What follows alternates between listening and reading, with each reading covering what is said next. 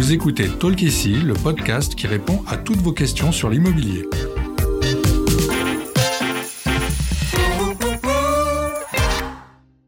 Je suis Audrey, content manager chez Bien Ici, et je suis accompagnée aujourd'hui par Valentine, chargée des services généraux. Bonjour Valentine. Bonjour Audrey. Beaucoup de Français rêvent d'un logement avec jardin et le Covid n'a pas réduit nos envies d'espace extérieur. Et pourtant, entretenir un jardin, ça a un coût et il faut respecter certaines règles, notamment dans le traitement de ces déchets verts. Pour bien aborder notre sujet, peux-tu nous dire ce que l'on regroupe dans la catégorie déchets verts?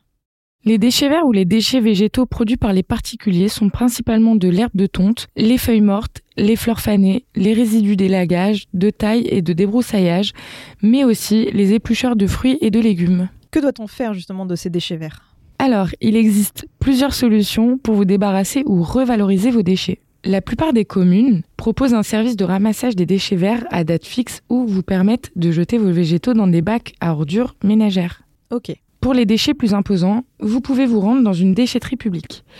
Vous pouvez également stocker vos déchets sur votre terrain pour le paillage ou pour le compostage. Le paillage est une technique qui consiste à couvrir le sol de résidus végétaux broyés pour limiter les pertes d'eau par évaporation et par conséquent l'arrosage de vos plantes. Le compost, quant à lui, permet de produire de l'engrais de qualité et limite le traitement des déchets. Il faut cependant s'équiper du matériel adéquat. Le composteur ne doit pas dépasser 5 mètres cubes, ne pas polluer les eaux et il faut bien l'entretenir pour ne pas causer de troubles du voisinage. Le compostage va d'ailleurs devenir obligatoire en 2024, n'est-ce pas? Effectivement, c'est la loi du 10 février 2020 relative à la lutte contre le gaspillage et à l'économie circulaire qui instaure cette obligation. Le compostage était déjà obligatoire pour les entreprises, mais il le devient pour les particuliers à partir du 1er janvier 2024. Mhm. Il y aura plusieurs cas de figure. Concernant les maisons individuelles, un bac pourra vous être offert ou alors il pourrait vous être proposé à bas coût par la commune. Pour les copropriétés, un composteur collectif à disposition de tous les résidents ou un bac réservé aux biodéchets au même titre que le verre et le carton. En appartement, vous pourrez également vous équiper d'un composteur d'intérieur. Et enfin, il y aura sans doute des collectes dédiés ou des conteneurs publics mis en place dans les communes.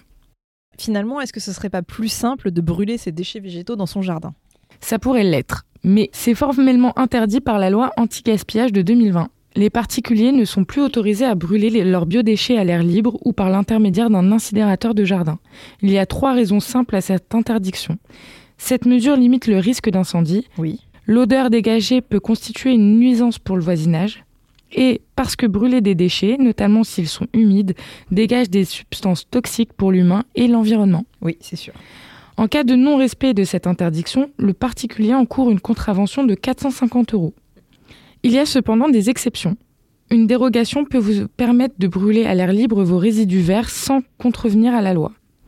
Si votre commune est soumise à un plan de prévention des risques d'incendie de forêt ou un plan de débroussaillement, ou sinon, s'il n'existe aucun service de déchetterie ou de collecte publique à proximité de votre domicile. Dans certaines communes, une période pour brûler les végétaux est définie par les autorités. Pour vous informer sur vos droits et vos devoirs, contactez votre mairie. Oui, ça peut être plus simple. Beaucoup de foyers optent pour le poulailler pour réduire leurs déchets alimentaires. Est-ce qu'il y a des règles à respecter? Avant d'installer vos poules dans votre jardin, vous devez vous renseigner auprès de la mairie ou du règlement de la copropriété pour vous assurer que cela est autorisé. Cela peut être restreint à proximité des sites classés ou en zone urbaine par exemple. Pour un poulailler mobile et dans la limite de 5 animaux, aucune démarche administrative n'est à effectuer. Pour un poulailler en dur, il vous faudra respecter le plan local d'urbanisme, effectuer une déclaration préalable de travaux ou obtenir un permis de construire en fonction de la surface occupée. Comme pour les piscines, les abris de jardin. Et Exactement. Il faut également être vigilant pour limiter la nuisance sonore et surtout olfactive. Puisqu'on parle des voisins, suis-je autorisé à couper les branches qui dépasseraient chez moi? En principe, cela ne devrait pas arriver car chaque propriétaire doit élaguer ses arbres pour que les branches ne dépassent pas les limites de sa propriété, sauf s'il s'agit d'un arbre protégé. Mais si cela arrive, l'article 673 du Code civil de 1804 vous interdit de couper les branches des arbres, arbustes et arbrisseaux du voisin sans son autorisation.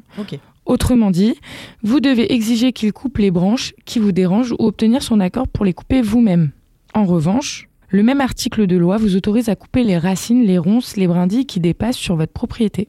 Et si c'est un arbre fruitier qui dépasse dans ma propriété, est-ce que je peux récupérer les fruits? L'arbre et ses fruits appartiennent à votre voisin. Le même article 673 du Code civil précise que vous n'êtes pas autorisé à cueillir les fruits sur l'arbre. Ok. En revanche, vous avez le droit de les ramasser s'ils sont tombés sur votre propriété. Ok. La différence est importante aux yeux de la justice. La cueillette illégale est considérée pénalement comme un vol? Le coupable peut écoper de 3 ans de prison et 45 000 euros C'est- d'amende. Vaut mieux beau- aller chez le primeur. Ouais, ça fait, j'allais dire, ça fait cher pour un petit fruit. Fruitier ou non, vous pouvez demander que la branche soit coupée pour ne plus être dérangé ou tenté. Merci Valentine, on a toutes les clés pour gérer nos déchets végétaux grâce à toi. C'est toujours un plaisir, Audrey.